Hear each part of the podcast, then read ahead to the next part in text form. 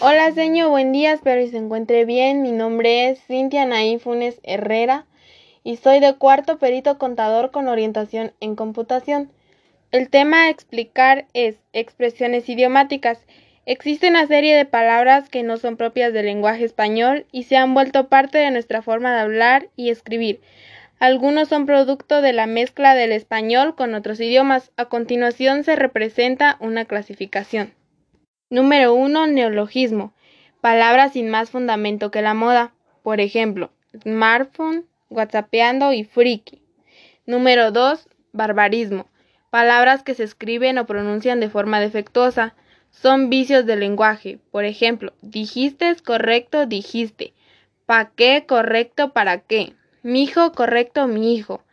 Solecismo. Se trata de un error de sintaxis por concordancia, orden, construcción o régimen. Por ejemplo, bajo el punto de vista correcto desde el punto de vista. De conformidad a, correcto de conformidad con. Tan es así, correcto, tanto es así. Anfibología.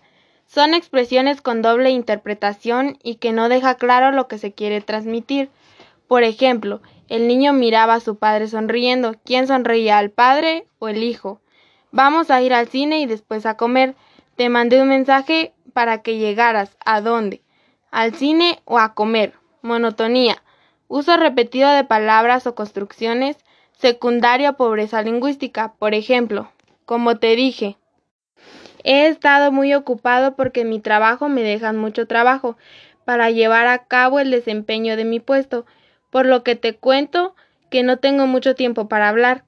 Estaba pensando que no debería comer comidas dulces, porque cuando pienso que me puede dar diabetes por comer tantos pasteles, me preocupo.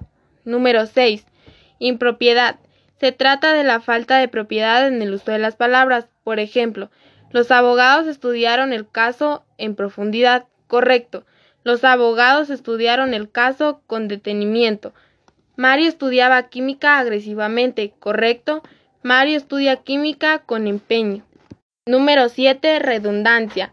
Es la repetición de conceptos de forma innecesaria. Por ejemplo, voy a volver a repetir el día de hoy, hemorragia de sangre y entrar adentro. Número 8. Extranjerismo. incorporación de vocablos de otros idiomas.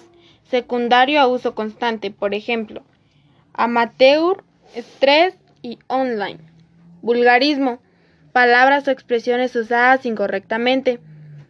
Por ejemplo, aiga, haya, correcto, haya. Catálogo, correcto, catálogo. Rompido, correcto, roto. Número 10. Cacofonía. Es la repetición sucesiva de sonidos no agradables al oído. Por ejemplo, el cacao y el cacahuate me gustan mucho la extensión y emoción de la canción. Estoy comiendo y haciendo tareas. Número 11. Arcaísmo. Es el uso anticuado de palabras en relación al momento actual. Por ejemplo, anteojos, convidar y tunda. Número 12. Ultracorrección.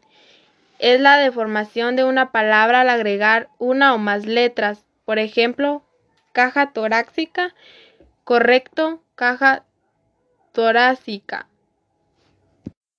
Inflación, correcto, inflación. Bacalado, correcto, bacalao. Espero y le haya gustado y gracias por escucharme. Que tenga un feliz y bonito día.